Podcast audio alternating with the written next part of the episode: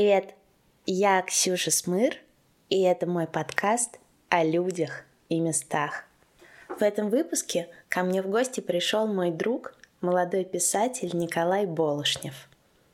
Получилось все, как я люблю. Мы поговорили о Москве писательской, о Москве питейной, о Москве хтонической. И теперь, прослушав этот выпуск, вы можете использовать его как самый настоящий гид по нашему городу. Приятного прослушивания. Где вы? Вы в Москве.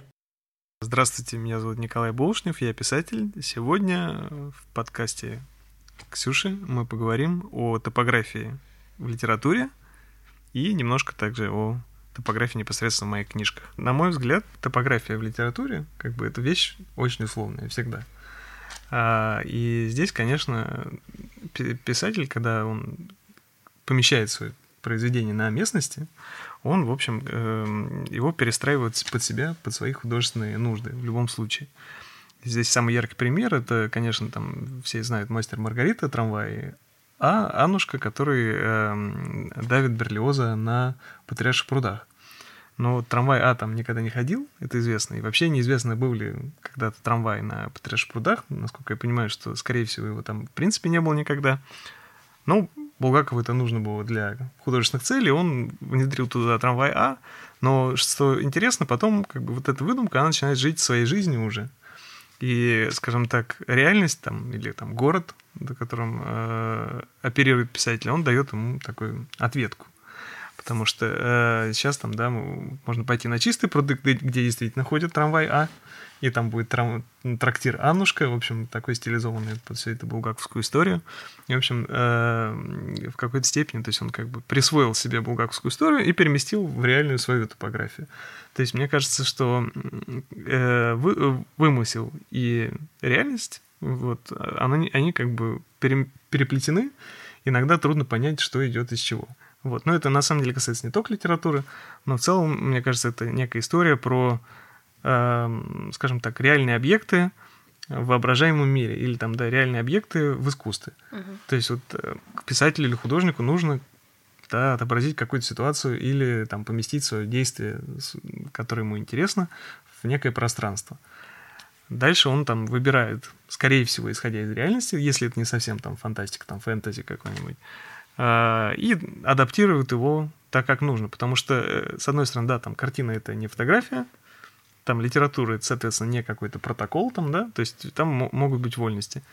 Вот. Но при всем при том, должен быть соблюден баланс. То есть, э, если там человек меняет просто полностью все, ну тогда просто как бы теряется э, вера у читателя в текст, и ему кажется, что ну, его просто обманывают вообще, что это такое, да я там бывал, как бы невозможно. Вот, то есть э, всегда нужно соблюсти некий баланс между как бы правдоподобностью, с одной стороны, и с другой стороны э, интересностью. Потому что, понятно, например, там, если вот очень четко там вот прочертить там планы, вот только, только так, как возможно, это может быть просто получиться неинтересно. Вот, потому что иногда, чтобы действие происходило интереснее, можно немножко поменять какие-то нюансы. Вот, мне кажется так. Ну, собственно, в моих книжках это тоже происходит, но, конечно, там в мировой литературе там миллион примеров. Вот, и, в принципе, на, на самом деле, мне кажется, практически люб, любой, э, любое произведение, если взять, то там будет география немножко изменена. Ну, вот, например, там Вальтер Скотт или там э, Роберт Льюис Стивенсон — они много писали про Шотландию. Угу. Но как бы Шотландия их книжек, она не совсем соответствовала реальной Шотландии. Или, например, там Эдинбург а не совсем соответствовал э, тому, как он отображен там в книжках Стивенсона. Например, про... Эм, не, не помню, честно говоря, русское название, по-моему, называется э, Body Snatchers. Это, в общем, реальная история про там похитителей тел, которые крали их и продавали медикам для, для вскрытия, потому что очень много было врачей, а очень мало можно было тел использовать, их крали из могил. Вот, и, в общем, там как бы география, которая есть в романе, она, в общем, так очень условно, на самом деле, соотносится с реальной географией там, Эдинбурга. Вот, но, тем не менее, то есть, как бы вот он уже появился, и потом приобрел некий культовый статус, и вот вокруг него выросла некая индустрия уже развлечений, которая, собственно говоря, э, воспроизводит э, реальность, отображенную Э, в романе. То есть там вот как бы названы бары в честь него, там еще что-то, или там, да, вот тоже в том, в том же Эдинбурге знаменитая история, что якобы там Джон Роулинг написала Гарри Поттер с э, кафе с видом на замок. Вот что значит Хогвартс, это Эдинбур, Эдинбургский замок. Но на самом деле, где она его писала, вопрос как бы спорный. Вот, но так или иначе, э, люди пытаются найти в литературе то, что они видели в реальности, и вот примеряют на разные места. И вот, соответственно, там какие-то кафе, они себе там присваивают, например, табличку и так далее. И, в общем, ну и то есть это даже становится некой коммерческой историей, мне кажется. И потом очень часто бывает же разочарование. Да, конечно. Когда ты приезжаешь. А да, ничего этого нет. А это все была фантазия. Это немножко мы, конечно, отойдем на секундочку да, от можно темы. любую тему. Да. Но мне интересно, а, если у автора или у любого творческого человека, который использует реальное место и превращает его в нечто другое, у него есть какая-то ответственность перед читателями а, и фанатами будущими, что они приедут, а там совершенно все не так. Мне кажется, нет, на самом деле. То есть э, главное, чтобы было интересно, вот, и чтобы человека это захватывало.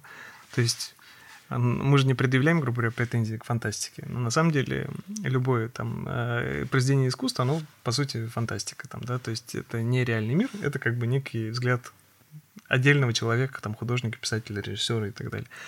Вот. И в этом плане, конечно, то есть там э, можно, можно испытать разочарование, а можно, наоборот, как бы, соответственно, найти что-то новое, и вот, как бы, кому-то доставляет удовольствие искать несоответствие, например. Вот есть же целый там, ну, раньше это было очень популярное, например, искать киноляпы, ну, то же самое можно искать ляпы в литературе и так далее, вот. Но это, в общем, не всегда ляпы, иногда это просто допущение, на самом деле. Мне кажется, так.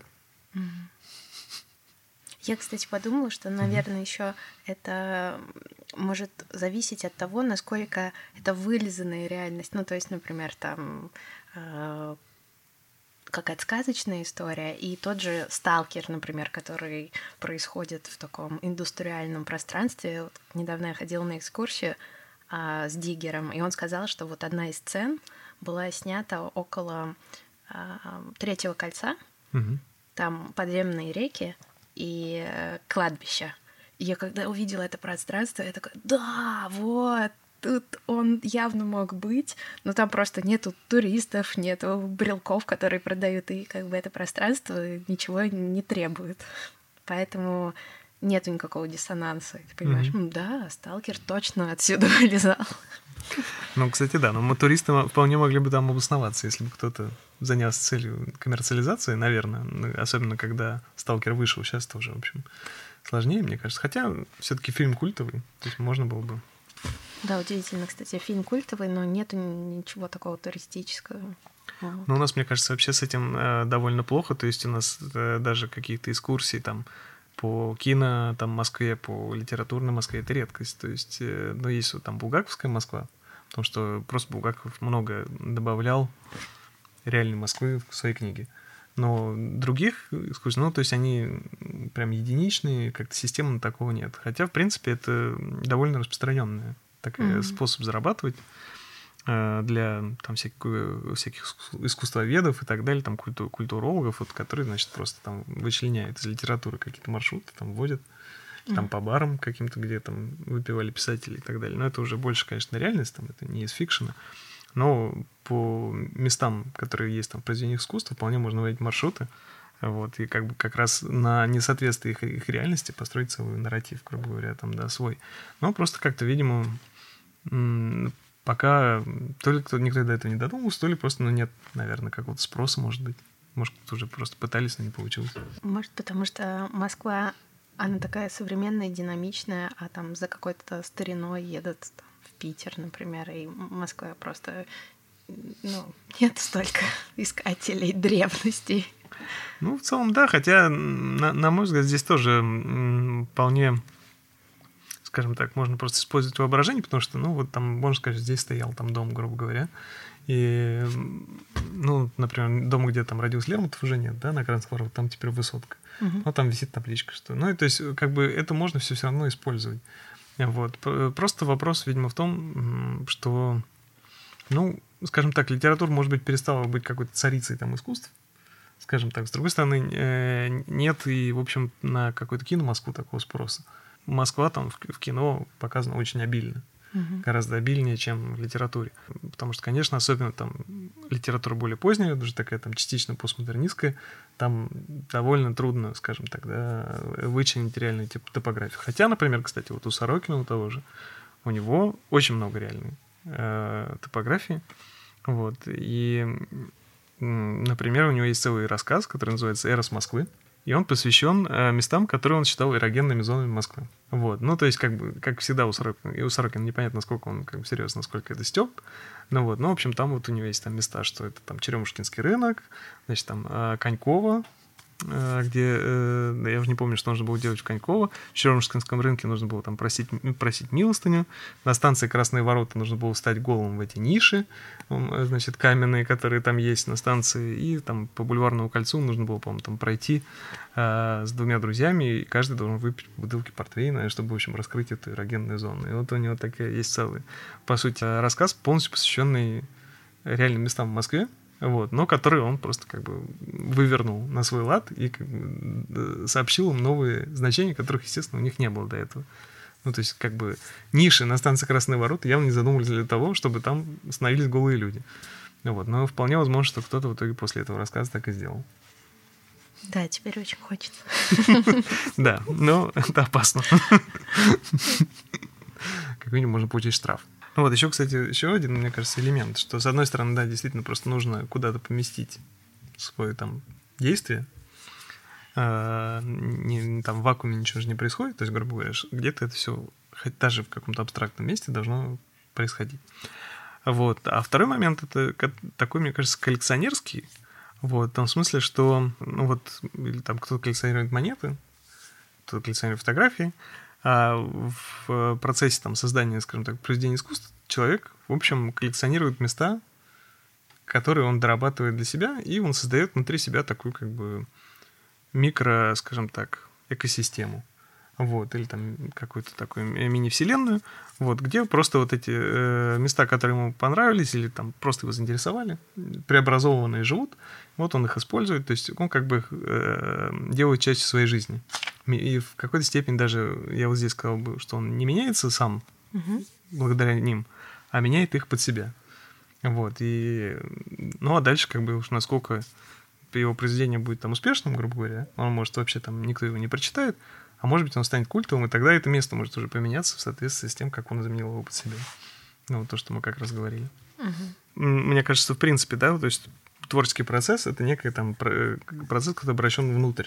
То есть э, в любом случае, то есть э, человек как бы ниоткуда это не возьмет, кроме как из себя. Но внутри себя ему нужно э, что-то, в общем, чтобы сформировалось. И вот здесь ему как раз на помощь идет топография, другие какие-то впечатления, то есть там люди, разговоры. Я, например, очень люблю там всякие подслушанные разговоры. Я знаю, сейчас в журнале «Москвич» такой есть, да, как раз послушано в Москве. Ага.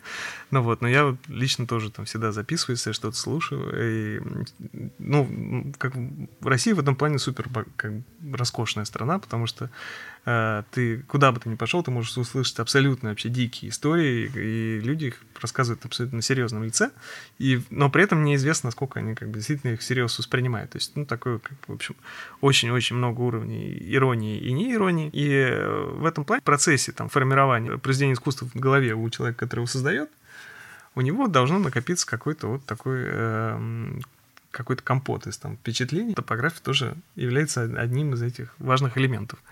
Вот. Но дальше она как бы бродит уже со всеми остальными. Угу. Вот. И на выходе получается некий продукт, где там, соответственно, да, а, с одной стороны есть какая-то привязка к местности, с другой стороны есть привязка к неким людям, которые там реальные или нереальные. Э, с третьей стороны, то есть, ну, есть уже просто то, что человек абсолютно довыдумал там для того, чтобы сделать историю интересным или чтобы какую-то свою там мысль или там впечатление донести, потому что, может, он не хочет даже никакой мысли доносить, но хочет передать некое впечатление ужаса, счастья, там еще что-то. Ну вот могу просто там пример привести из там рассказа своего. Вот, э, как раз там недавно я дописал рассказ, он пока вот не опубликован, ну вот надеюсь, что э, в начале года будет в итоге опубликован. Э, он пос, э, посвящен скажем так, конспирологическим всяким теориям. Вот это то, что вот как раз я тоже очень люблю что куда бы ты ни пришел, ты всегда можешь слышать совершенно дикие какие-то истории. Вот там, например, недавно я ехал в трамвае, и вошли две женщины, которые ехали в Даниловский монастырь. В общем, они там были полностью укутанные, там неопределенного возраста, как это обычно бывает.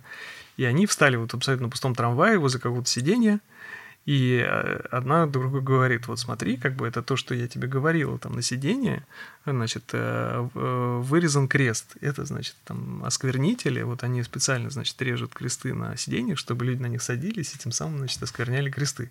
Но, естественно, там никакого креста, в общем-то, нет, там это просто какая-то очень абстрактная протертость, но женщины абсолютно убеждены, значит, в том, что это действительно какой-то, значит, там заговор, и вот они это обсуждают, вот, и меня это всегда вот как бы очень захватывало, потому что эти теории, ну, их невозможно опровергнуть, потому что они замкнуты сами на себя, то есть они как бы самоподтверждающие. Ну, как бы, как ее там опровергнешь? Она же видит крест, значит, он есть. Вот. В ее голове он существует. И дальше там, ну, как бы все остальное уже нас... Ну, зачем как бы крест должен быть на, на сиденье? Ну, он уже просто так там не возникнет. Значит, его кто-то туда поместил. А кто его хочет поместить? Кто хочет, чтобы, значит, задницей кто-то сел на крест? Ну, это явно осквернитель. И все. Ну, то есть, ну, дальше, ну, да, можно либо согласиться, либо просто убежать там. И вот э, мне было интересно, как бы, про такую, в общем, конспирологическую теорию написать тоже рассказ. И я думал о том, куда его можно поместить. Я такие истории, вот, я их слышу в бане. Вот я люблю ходить там в баню, и там просто это богатейшая, конечно, э, культурная среда, потому что люди, с одной стороны, расслаблены, с другой стороны, они, они там сидят много часов, и им нечего делать, они вот начинают там все это обсуждать, и можно это все услышать. Но в бане у меня уже развивалось действие в другом произведении, вот как раз там в романе, который тоже сейчас э, как раз рассматривается издательством, и, наверное, мы про него попозже еще поговорим. Вот. А в рассказе я решил, в общем, поместить, скажем так, действие «Чебуречная дружба» на э, Сухаревской. Такое, в общем, культовое место. И когда я, в общем, его выбирал, то есть я руководствовался чем? То есть, с одной стороны, интересное место, мне нравится этот район, то есть мне хотелось его как-то обыграть. Вот, э, и мне кажется, он такой, то есть, с одной стороны, он в самом центре, с другой стороны, он как, выглядит как некий такой отшиб, потому что переулки там абсолютно пустые все. А, с другой стороны, просто само место, то есть это какая-то некая уходящая натура, которую мне э, хотелось сохранить. Такой советский общепит, там очень дешевый, супер демократичный, там очень разная публика всегда. Вот. Ну, соответственно, публика это тоже часть места, то есть там люди, которые там ходят, то есть их там в другом месте, наверное, в такой концентрации не увидишь. А, или там в сочетании, чтобы там стояли люди в костюмах, и одновременно какой-нибудь там в майке ЛДПР, грубо говоря, или в майке чипсов, человек просто явно только что проснулся после недельного запоя и припер, приперся, значит, э, в Чебуречную э, восстановиться. Вот, и, в общем, там такой, в общем, как бы хороший, мне, мне показалось, подходящим сеттинг. Вот, ну и плюс, то есть, к сожалению, уже был художник такой, там, Семен Петерсон, умер в этом году, к сожалению. И он многие годы ходил в эту чебуречную, что-то вроде мастер-классов, то есть организовал, все могли прийти, порисовать вместе с ним посетители чебуречной. Ну, они, естественно, там очень сильно выпивали, и там можно было всегда проследить э, то, что они рисовали в начале, то, что рисовали в конце, потому что там очень быстро все как бы скатывалось до полной там абстракции, скажем так. Вот, и непонятно, насколько это было уже задумано, а сколько просто состоянием художника определялось. Мне показалось, что, ну, как вот это место, оно существует на карте Москвы сейчас, там, вот в таком виде, в котором оно есть. И в этом плане здорово было бы его в таком виде сохранить. Там можно снять какой-то фильм, конечно, вот, э, ну, там, того же там Петерсон уже, к сожалению, туда не поместишь в этот фильм и не вернешь. Вот, а можно просто, да, действительно сделать его местом действия рассказа, где тем более есть нет, некий подходящий, скажем так, подходящее развитие событий просто потому, что люди действительно обсуждают всякую дичь. И вот там, да, э, собственно говоря, главный герой, он приходит туда после работы, чтобы собрать эту историю, потому что он работает в желтой газете. И э, ему якобы некий отставной сотрудник спецслужб рассказывает про то, что, значит, там Курт Кобейн — это сын Юрия Гагарина. И дальше там как бы выстраивается некая история по поводу этого. В принципе, мне кажется, она такая тоже, опять же, замкнутая сама на себе, потому что она сама себя доказывает. Uh-huh. Вот, ну, то есть, ну, как, ты можешь либо ее принять, либо просто, как бы сказать, о, это все, это дичь, и уйти. Понятно, что это дичь, но если вы, грубо говоря, представите себя пьяным в этой чебуречной, то вы вполне можете в нее поверить. Вот я бы сказал так. А давай перейдем к роману, может быть, и да, к хорошо. его топографии. Угу. Почему ты выбрал эти места и это места, как я понимаю, где ты работал, где ты живешь. Это все твое личное. Ну да. Но здесь, как, мне кажется, я выбрал, с одной стороны, да, по принципу тому, что, что близко лежало, да, то есть как, то, что уже подходило как к некой истории в моей голове, потому что так или иначе ты там с персонажем эту историю проживаешь. А тем более нельзя сказать, что она совсем уж это абстрактная, то есть она основана на каком-то моем там опыте работе, работы бюрократом. Вот, э, ну, просто, чтобы в двух словах о сюжете романа, чтобы было понятнее, это там ближайшее будущее. И, в общем, э, в одном из министерств, где работает главный герой, такой супер рядовой бюрократ, незаурядный человек, вот, ему, э, точнее, вернее, их министерство внедряют вместо министра искусственный интеллект, который должен ими управлять. И дальше искусственный интеллект сходит с ума, а вместе с ним сходят с ума все бюрократы, которые начинают там подозревать друг друга в заговорах, э, воевать с друг другом, воевать с искусственным интеллектом. В общем, там начинается такой как а, много абсурдного действия. Вот, но я не буду уже раскрывать, чем там все заканчивается, естественно. Но, в общем, надеюсь, что это как минимум получилось интересно. Вот. Э, но с одной стороны, да, то есть я действительно просто взял какие-то места, хотя, то есть, скажем так, место, где расположено министерство, из э, э, романа. Это не то место, где там, я когда работал бюрократом. Это просто, скажем так, э, здание, которое я наблюдал, когда я работал в другом месте, и оно мне всегда казалось очень интересным, потому что сейчас а, там, по-моему, располагается... Вернее так, это даже микс из двух зданий, на самом деле, которые находятся на Китай-городе. И, в принципе, большая часть романа происходит на Китай-городе, потому что это действительно какой-то район, где я там много времени провел, и, и когда учился, и когда работал, и и в целом, то есть, ну, мне очень нравится вот эта вся Ивана, Иванова горка, ну, и, в принципе, как, как и многим, скажем так, это не очень оригинально, но, в общем, вот эта вся старая такая холмистая местность, она как-то очень меня привлекает. И э, когда я работал как раз там практически на Славянской площади, во, во дворе этого здания, э, где располагался наш офис, там был большой, ну, небольшой скверик, и было здание пенсионного фонда. Сейчас я не знаю, кто там сидит. Вот, это очень красивое здание, такое в духе там северного модерна, с, значит, с креатидами, в общем, ну, очень, очень оно такое интересное, но не очень большое. И рядом, соответственно, располагается дом металлургов, который огромный. И, в общем, я объединил их, скажем так, в одно здание, которое мне показалось могло бы стать таким министерством. То есть, с одной стороны, э, оно замкнутое, а с другой стороны, оно там большое, как бы величественное, как часто это бывает. Вот. И человек в нем как бы растворяется, по сути, в этом здании. Ну, а дальше, то есть, туда я, конечно, уже э, внес разные места, то есть, что там есть. Там, соответственно, как бы есть э, Потаповский переулок, на самом деле, где вот там располагаются всякие бары, и там происходит одна из сцен, как раз таких драматических, я бы сказал. Происходит избиение одного из героев, вот, его, его избивают э, в развалинах. Там действительно есть э, э, дом, который очень давно находится в, в состоянии руины, но он при этом красивый. И я еще когда учился в университете, я часто просто мимо него ходил, и мне все время интересно было, что там внутри. Но если зайти сбоку, то видно, что он вообще-то обваленный уже практически. И сейчас, наверное, от него вообще там остался только фасад. Вот, но, в общем, я как-то его так у себя в голове установил до какого состояния, что туда хотя бы можно войти. Вот, ну, там придумал для него какой-то забор, обыграл это, но мне было интересно там, чтобы это все произошло там. Просто потому что это какое-то вот такое место, которое э, в моей, жизни мне запомнилось. Что еще там происходит? Ну, соответственно, да, там как раз вот есть сцена в бане. Это там варшавские бани, куда я хожу. Это мне тоже как бы показалось интересным их туда добавить. Вот, и, и как раз вот это, э, все там разговоры банные туда внести. Вот. Э, есть, соответственно, еще всякие там абстрактные период Китай-города, но если помимо них, то есть еще, конечно, там как бы черемушки, где живет главный герой, но они там такие довольно безликие, в принципе, как и практически в жизни. Там, в общем, не так много осталось там, скажем так, исторической застройки, вот. И э, ну, э, и, соответственно, да, вот как бы прилегающий район, то есть вот там Севастопольский проспект, там Зюзина, вот Зюзина как раз, то есть там уже в романе там стоят, стоят Собянинки, потому что Зюзина сносится полностью. Он весь состоит из пятиэтажек. Если посмотреть сейчас по карте, а, то есть они все подлежат сносу. То есть там останется, по-моему, зданий 5, наверное, на весь район. И вот мне как, как бы показалось интересным, то есть уже показать, что это там полностью новый район, где живет там, соответственно, один из тоже персонажей книги. Вот он живет в Собянинке.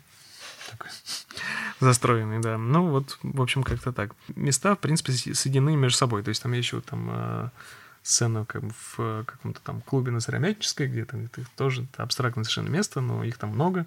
И вот э, можно представить, что там они могли туда пойти. Вот, и, ну и, соответственно, там есть некие маршруты между одними местами э, романов другие. То есть это такие некие виртуальные, на самом деле, экскурсии. То есть если человек читает, он может, в принципе, представить себе, как передвигаются герои. Э, где-то они передвигаются пешком, но вот одна из сцен, там, например, с беспилотным такси, она происходит на мосту. И, и это тоже там, в общем, место, которое всегда мне было интересно. Там это вот комиссариатский мост и вот Очинниковская набережная, где канал. Какой-то такой очень центральное место, которое при этом выглядит заброшенным. То есть, ну, не в том плане, что там никого нет, но оно какое-то неухоженное. И вот эта вся набережная канала, она такая, как это вся замызганная. Вот. А с другой стороны, человек проезжает Устинский мост, и как раз, то есть, он видит высотку на Котенической набережной, которая плывет там как корабль, и потом он уже оказывается едва ли не Москварики, в общем, там в силу обстоятельств, ну, там, да, скажем так, практически гибнет. Но вот его спасает то, что канал обмелел. Вот, что, в общем, действительно часто случается. Как раз там, когда идешь по этой набережной, можно видеть там дно канала, когда, особенно жарким летом. Вот это, в общем, я тоже как бы туда внес. Роман называется 2030. Угу. А что ты можешь, ты думаешь про будущее Москвы, может быть, даже дальше, в перспективе, как она может меняться, и у тебя какие-то позитивные, пессимистичные, нейтральные взгляды любые. Ну, мне кажется, что Москва в 30-м году будет не сильно отличаться от Москвы сейчас. То есть там есть, конечно, у меня какие-то вещи там вроде беспилотных там такси, то, что просто сейчас активно обсуждается, или какие-то там технологические вещи. Но, может быть, там проекции светофоров, там, да, вот то, что они будут проецироваться на дорожной части или как-то такое, знаки какие-то. Но в целом, ну, грубо говоря, да, да, если мы сравним жизнь сейчас, там, в 2019, жизнь в 2009, она не то чтобы прям кардинально отличается. То есть какие-то вещи там в нашей жизни поменялись, стало больше смартфонов, то есть теперь у нас все там в смартфоне. В принципе, то есть как бы э, образ жизни большинства жителей не сильно поменялся. То есть э, не поменялась, например, центробежная, э, точнее, наоборот, центростремительная природа Москвы. Да, то есть мы все, ну, не все, но большая часть там горожан едет на работу в центр. Там, да, движение все так тоже, как бы оно центростремительное. Вот, э, да, что-то поменялось, там много что переделали, какие-то улицы, но, но э, глобально, в принципе, то есть как бы город вполне узнаваем. То есть, да, там стало меньше рекламы, чего-то еще, но это та же Москва, в общем, которая в глобально, мне кажется, не изменилась. Более, мне кажется, что за периодом какого-то такого активных, там, скажем, там, преобразований всегда идет как бы период, ну, я бы не сказал, наверное, застоя, но спо- спокойствия. То есть, да, сейчас там все идет бесконечное строительство, в какой-то момент, видимо, то есть оно все-таки замедлит свой темп, и как раз, по идее, должно при, прийти прийтись на 30-й год. Ну, что будет дальше, ну, я не знаю. То есть, э, похоже, что Москва, видимо, разрастется там до размеров России просто в какой-то момент. И да, будем ездить на метро там во Владивосток. Потому что, в принципе, метро уже тянут в Троицк, то, в общем, почему, почему бы и не протянуть его дальше? Ну, О, я проехала вчера первый раз да? на МЦД. И как ощущение? Ну, кстати, они довольно э, такие феерично прогрессивный. ну, то есть это удивительно, что ты едешь на метро, угу. а это электричество. Ну, то есть, э, в общем, все вдруг перемешивается, и ты едешь по таким пейзажам, а, которые уже кажутся довольно подмосковными, хотя ты по-прежнему в Москве. Угу. И поэтому есть ощущение чего-то непривычного. Интересно. Мне понравилось. Ну, кстати, вот интересный тоже момент с, эм, э, да, там, со всеми новыми вот этими инфраструктурными строительствами. Э, то есть кажется, что все, там Москва уже там полностью там застроена, там все, все там. Э, как только там вводят какой-то новый транспорт, выясняется, что в Москве просто куча какого-то непонятного вообще чего, заброшенных каких-то территорий, причем даже близко к центру. И когда только-только открыли МЦК, то есть можно было уехать и просто вообще ты непонятно где ты находишься, потому что все время какая-то очень-очень депрессивные вокруг там заброшенные заводы, пустыри. То есть, ну, очень трудно было даже узнать, где ты, собственно, едешь. Там, в, грубо говоря, в Нижнем Тагиле или в Москве. Вот. Но потом, конечно, то есть там, когда станции сети открыли, пошла джентрификация, вот там, соответственно, сейчас там все это уже активно сносят, строят новые дома. Ну, то есть, как бы, но в целом, то есть, да, и вот сейчас открыли МЦД, и опять, то есть, выясняется, что еще есть цел, целая зона как бы, таких заброшенных мест. И в, и в центре, мне кажется, вполне хватает. Как бы можно свернуть там с улицы какой-нибудь, там, Никитской, или там с той же там а, Покровки, и очутиться просто в месте, которое вполне может быть а, городом, там, Переславлем-Залевским если вот его просто сфотографировать и как бы показать человеку, то есть он может, наверное, его атрибутировать совсем не, не так, как оно есть на самом деле.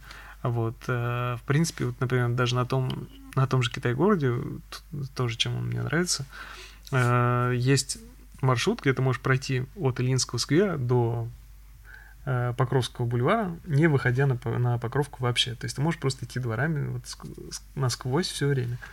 И какие-то места, которые ты там проходишь, они просто абсолютно дикие. То есть там это какой-то непонятно заброшенный гараж или что это. То есть это земля, которая стоит очень дорого. Непонятно, кому она принадлежит. То есть какие-то там деревянные заборы, голубятни. И это все находится вот прям в двух шагах от Покровки. То есть, казалось бы, куда центральнее там, да, но, но на самом деле таких мест очень много. Вот тоже там э, не так давно просто мы для нашего, скажем так, творческого проекта выбирали сеттинг, где можно было провести интервью. И э, ходили в районе Короховского переулка тоже. Это, соответственно, там Курская. И, ну, там просто очень-очень-очень много совсем заброшенных там изданий и, и просто каких-то очень странных пустырей. Вот, при всем при том, что тут же рядом там какое-то модное, значит, пространство, ну, типа Садбауман, там еще что-нибудь. Ну, в общем, в общем, как-то, мне кажется, Москва, у нее все время есть вот эта такая э, русская хтонь, вот, которая где-нибудь обязательно вылезет. И вот ее можно сколько угодно там чистить, ну, там, можно там перестраивать, но ее просто не, от нее не избавиться, и, на, и не надо от нее избавляться, потому что на самом деле это, в общем, как бы делает ее нашим там родным городом. Потому что, ну, как бы, да, все живем в России, а кто не везде, на самом деле. Вот там приедешь, и э, можно, конечно, этому возмущаться, а можно что-то в этом для себя найти. Ну, вот, грубо говоря, там, да, есть сообщество эстетика ебеней, оно популярное. Ну, я думаю, оно популярное потому, что людям, в принципе, как бы близко та среда, в которой она жив... Э, они живут. То есть и э, даже в ужасном хочется видеть что-то там родное или прекрасное, вот так мне кажется. Как красиво. Вы, кстати, да, про ебеня, вот, э, как, как раз тоже вот, в одном из рассказов у меня действие происходит на Карамушской плотине. Но это тоже вот там, собственно, такой драматический момент. Убийство практически одного из персонажей, ну, не задуманное, но так произошло, скажем, случайно. И я просто мимо этой Карамышской плотины очень долго ездил в институт, э, потому что я жил там в Кунцево, а учился на аэропорте. И вот самое близко было там проехать на маршрутке по, через Мневники. Он, ну, другого пути, кроме как через Карамышскую плотину, там не было. И, с одной стороны, там, это меня всегда поражало. То есть э, это очень как бы величественное здание шлюзов, он такой сталинский, там, классический ампир, там, он просто очень мощный. Там очень красивый, значит, простор такой открывается. Вот, и при этом просто абсолютно какая-то заброшенная, загаженная территория вокруг. Вот, ну, я когда писал его рассказ, я туда поехал, просто побродил, там действительно, в общем, довольно э, неприятно находиться, потому что э, это какие-то кусты, то есть там протоптаны тропинки, и при, э, при всем при том, что это, в общем-то, ну, я не знаю, там это считается парком или как, ну, в общем, это какое-то такое очень странное пустырь, пустырь-там зарослеобразное место. Вот. И половина с которого еще при этом оцеплена колючей проволокой, потому что, значит, там какие-то охранные там э, зоны, э, пожалуйста, это место там у всех на виду, с одной стороны, с другой стороны, там, в общем, рядом Серебряный Бор, в общем, ну, так, как бы, хоро хорошее, хорошее место. Вот, но оно в, в каком-то совершенно просто там, заброшенном состоянии, и непонятно, где ты находишься, когда ты там гуляешь. Один из рассказов твой, он в подпольном казино, Мгм. которое было закрыто и, соответственно, осталось как декорация для... Вот.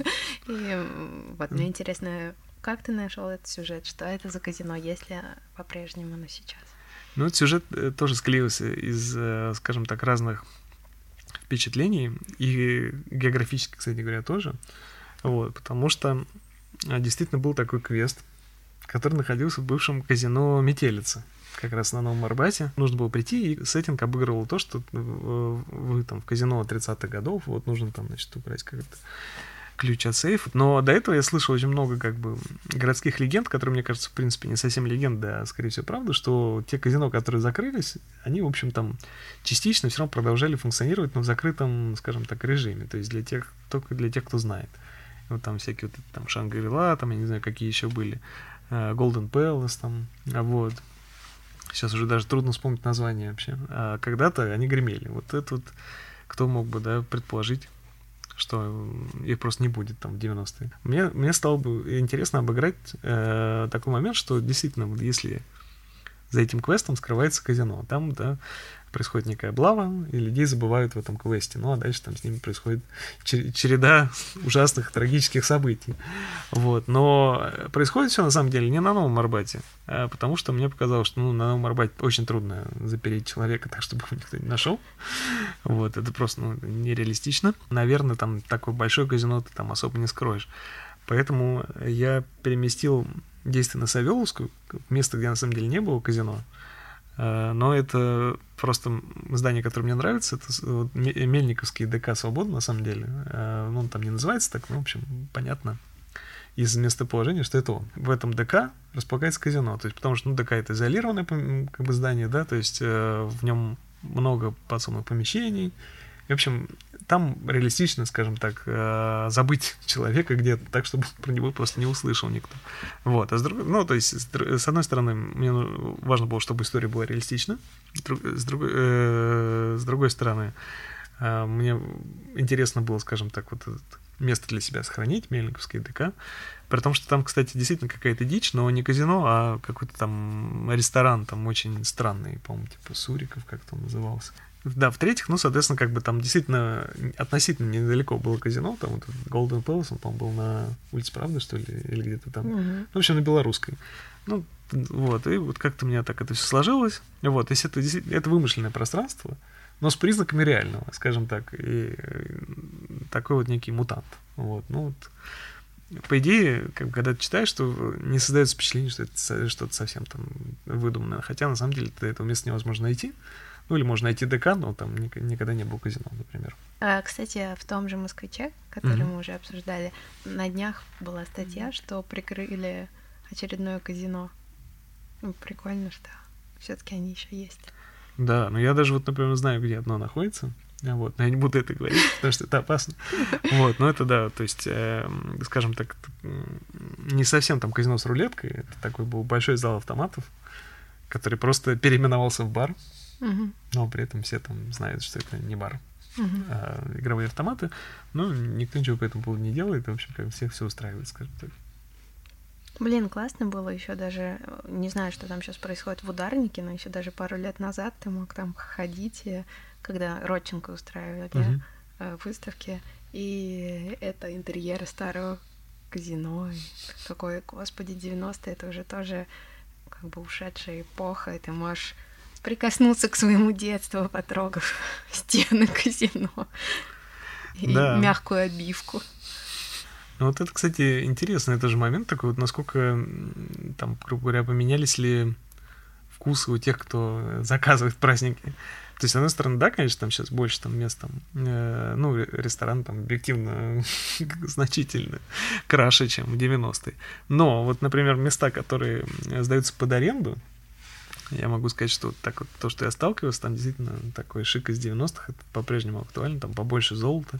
В общем, много-много таких мест, и они не дешевы, то есть это люди, у которых есть деньги, они по-прежнему сохраняют эту традицию, блюдут ее. Вот. И при этом, кстати, интересно, что ну, сейчас вот там пошла вот эта история там сдавать особняки всякие, да, и вот особняк может оказаться в совсем неожиданном месте. То есть не обязательно там одно отдельно стоящее здание, да, там как дом Смирнова, например, да, который сдается. Там другие э, дома, то есть просто, например, идешь по переулку, и, ну, просто какая-то абстрактная дверь, заходишь, а внутри, на самом деле, это там целый выделенный какой-то сектор, то ли его сделали э, под особняк, то ли он был так когда-то. То есть уже тоже понять, где реальность, а где какой-то такой новодел, понять довольно трудно, потому что даже если это реально был особняк, вот так сделали, что, ну, там уже как бы непонятно. Ну, там все из 90-х, есть, грубо говоря, там как там подсветка, там еще что-то, все синее, там э, обои, там, значит, роскошные с точки зрения того, кто их наклеивал, ну, вообще не выглядит ужасно.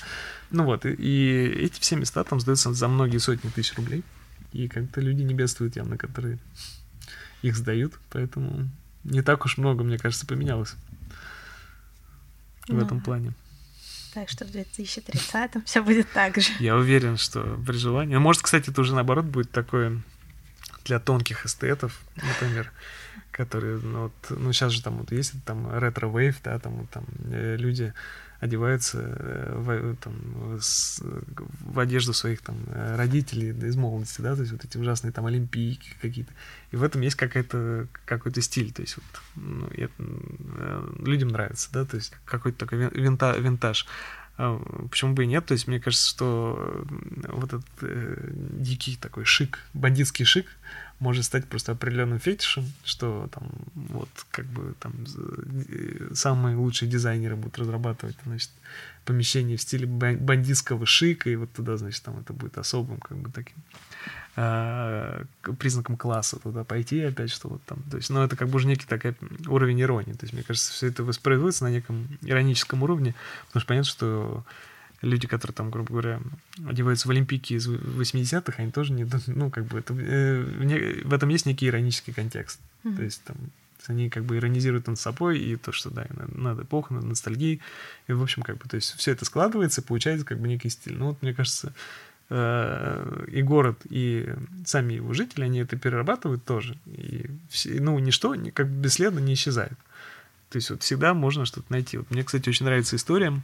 После войны Польша осталась достаточно большая территория, э, которая э, принадлежала Германии раньше. Там, вот, ну, в частности, город э, Вроцлав, который раньше был Бреслау. И они очень тщательно, естественно, там все вычистили, все, что связано с немцами. Вот. Но в 2000, не помню, каком году, ну, то есть вот буквально, может, там 10 лет назад или, или чуть больше, они реставрировали главное, там, скажем так, концертный зал города, и выяснилось, что все эти годы там прям прямо над сценой, там был огромный, значит, орел со свастикой, они просто его не заметили. И вот он все это время там сидел. Вот, и то есть в этом плане как бы совсем вычистить следы чего-то практически невозможно. Это будет или где-то замуровано, или еще где-то, еще где-то. То есть все время, все время вот есть какие-то слои, до которых нельзя добраться. Вот. И это хорошо, потому что, ну, позволяет как бы людям по-новому открывать для себя город, с одной стороны, с другой стороны, чувствовать себя в неком историческом контексте, что вот ты живешь не там абсолютно стерильной бетонной коробки, построенной на месте пустыря, а в том, что вообще-то здесь жили люди, там не обязательно, что это были хорошие люди, как в случае с нацистским орлом, там это могли быть плохие люди, но тем не менее, как бы вот что-то от них тут осталось, вообще какие-то следы цивилизации есть, и, ну, интересно, как минимум, ты не один. А собираешься ли ты написать что-то в другом пространстве, в другом городе, в другой стране, или для тебя важно оставаться в Москве, и почему для тебя это важно, если это так? У меня есть пара рассказов, которые происходят не в Москве и не в России, вот, но это такой действительно достаточно абстрактный сеттинг, то есть это, по сути, э, ну, как это, фэнтези. Либо, ну, если это город, который я знаю достаточно хорошо, это не фэнтези, а вот, но меня почему-то это как бы не очень трогает. То есть мне хочется как бы э, сеттинг это оставить, ну, минимальным, минималистичным. А, наверное, потому что здесь как бы работает не магия места, а магия людей. Вот, потому что э, в России как бы есть вот языковая среда, которая сама порождает вокруг себя, э, по сути, готовые материалы, тебе нужно просто взять их и переработать. Действительно, Россия, как бы, да, ты можешь идти и просто собирать материал, как бы слушая, что говорят люди, или наблюдая, что происходит, потому что очень много действительно абсурдных каких-то ситуаций, диалогов, жизнь довольно абсурдная тоже в России. В общем, э, русский язык, он такой очень пластичный. И все это можно, все это абсорбируется и просто производит внутри тебя некие истории, которые перерабатываются. Как... Тебе важно их просто оформить как именно историю. Если ты находишься за границей, то есть э, ну, для меня вот как бы вот отсутствие языковой среды это, наверное, главное. То есть э, место может быть очень интересным, очень красивым, но мне не, не хочется ничего с ним делать, просто потому что, ну, это как бы для меня ничего не значит, грубо говоря. То есть это значит как, как некое эстетическое там, впечатление, э, культурное впечатление, потому что, конечно, там интересно посмотреть какие-то места, там, про которые ты, ты читал у других, или там видел в, кино, или просто исторические места. Но для твоего конкретного культурного кода это, в общем, ничего особого, ну, он в нем не задевает. По крайней мере, пока я, в общем, все равно буду там писать про Россию, просто потому что мне кажется, что это просто настолько большая, скажем так, э, золотая россыпь, что просто жалко ее бросать. То есть просто бери и, делай. И вот как бы, э, а даже при том, что много тупишь, мне кажется, там просто абсолютно неисчерпаемо. То есть столько сюжетов и столько различных интересных вещей, про которые можно писать, что жалко даже переключаться, я бы сказал так. А где тебе нравится больше писать в России? Едешь ли ты куда-то специально или ты остаешься дома? А если куда-то едешь, то что ты выбираешь? Какое направление? Ну, мне кажется, вообще нет никакой разницы, где писать, честно говоря, потому что это все происходит э, внутри тебя. Вот если у тебя действительно есть э, некий импульс, то ну, вообще абсолютно все равно, где ты находишься, потому что у тебя там был, грубо говоря, компьютер или, ну, хотя бы там записная книжка, где ты можешь набросать что-то. Вот. А, но в целом, если просто нужно, скажем так, а, чуть больше времени, и потому что если ты остаешься в Москве, то, естественно, тебя там затягивает там всякие бытовые дела, вот, э, то ну, можно куда-то уехать. Ну, мне нравятся там все вот эти э, наши там курорты Золотого кольца, я даже не знаю, как их назвать. Ну, вот э, Суздаль, конечно, прекрасный, или там Плес, ну, замечательно. Там можно действительно просто как бы сидеть, там, писать, ну, там, или в, в Питер поехать. Но в любом случае ты, скорее всего, будешь отвлекаться на какие-то культурные впечатления, вот. А если ты сидишь там дома или в библиотеке, там, ну, в библиотеку я иногда хожу, то ты можешь в достаточной степени сконцентрироваться и там поставить себе задачу, что там ты выключил телефон, грубо говоря, там не отвлекаешься, то это будет не менее продуктивно, чем если ты там, грубо говоря, куда-то поехал. Вот. Но тебе, тебе может быть просто приятно там сидеть, там поработать, потом погулять. Ну, в общем, но на самом деле на творческий процесс, мне кажется, это не влияет, потому что он абсолютно это внутренняя история какая-то. Тут я очень долго рассказываю Коле о том, что в моем инстаграме «Здесь тоже я» есть рубрика про еду. И если коротко, то я спрашиваю тут о том, какая еда, какое блюдо вшито в его произведение. Николай? Ну, если говорить о зашитых историях, то, наверное, да, это там действительно чебурек и водка, кстати говоря. Хотя пиво тоже есть. Вот, но там в чебуречной они пьют водку. Угу. А, соответственно, как бы, но если говорить о каких-то местах там секретных, да, то ну, вот, мне бы хотелось как бы сделать такую эпитафию рес- северокорейскому ресторану Карё, который, к сожалению, закрылся. Который здесь был, да, куда мы ходили. Да, он закрылся. Ну, кстати, можем проверить. Но я слышал, что все, они его закрыли. Правда, они открыли новый. Но, тем не менее, это уже все равно будет не то. И вот мне кажется, что это было действительно такое э, суперское место, где ты вообще просто не понимаешь, где ты находишься. Вот, спускаешься в подвал там рядом со своим домом, а оказываешься как будто ты где-то там в Пхеньяне. Ты уже посвятил э, какое-то... Нет, ну, на, ну надо. Но, кстати, очень э, такая журналистка хорошая Дарья Андреева, она написала прям прекрасный текст, мне кажется. Э, ку- называется «Кухня тоталитарной державы». Вот, прям шикарный, шикарный обзор на, на Корё. Вот он успел выйти как раз к, практически к закрытию. Вот. вот это я бы сказал, да, действительно место такое, которое э, запоминается. А так, ну, в целом, то есть какие-то... Я бы даже сказал, ты, что какая-то там еда там запомнилась. Ну, вот рюмочные всякие там, да, но их уже нет ничего. То есть вот второе дыхание было, оно закрылось, э, рюмочная Никитская закрылась. Вот, и поэтому, собственно, я как раз это про чебуречный написал, потому что это действительно уходящая натура. Больше, в общем, ничего и нет. Есть осталась еще одна чебуречная э, Китай-городе как раз, но она просто ужасная. Но, тем не менее, она есть. Вот, и, э, да и, пожалуй, все. То есть, вот опять же, как бы, все это воспроизводится на неком новом уровне. То есть, вот э, все старые рюмочные закрылись, и тут же открылась куча новых. Вот пока существовали старые, новых не было. И как бы все считали, что это умирающий формат. А как только вот, то есть вот закрылся сначала второе дыхание, потом аист на Китай-городе, и, соответственно, на Никитскую последняя она держалась, открылось сейчас, там, не знаю, в Москве, наверное, 20 рюмочных. Таких, такого количества не было никогда, вот, там, за там, постсоветское время. Это просто какой-то бум. И, ну, то есть он объясняется отчасти тем, что люди обеднели, как бы дешевле пить в рюмочный. Вот, а с другой стороны, просто, ну да, видимо, действительно, это как некий московский формат, которого людям в какой-то момент стало не хватать. И он не исчез. То есть вот он как бы воспроизводится как бы волнами. Одно время он был популярен, потом исчез, потом опять. И вот как бы, то есть ничто никуда на самом деле не исчезает. То есть он просто как бы на каких-то разных уровнях прослеживается. Ну, я бы сказал так. Спасибо, Коль. Да не что. Вот такой получился замечательный гид. Друзья, спасибо, что вы вновь были с нами или впервые присоединились. Мне это очень радостно. В Инстаграме здесь тоже я. Вы найдете всякую прекрасную дополнительную информацию. А в описании этого аудио можно найти ссылку на страницу Николая, где прочитать его рассказы, а потом и его роман 2030. А также вы найдете ссылки на все то интересное, о чем говорил Николай в этом выпуске. До скорых новых встреч! Ставьте оценку, если вам понравился подкаст. Будьте с нами.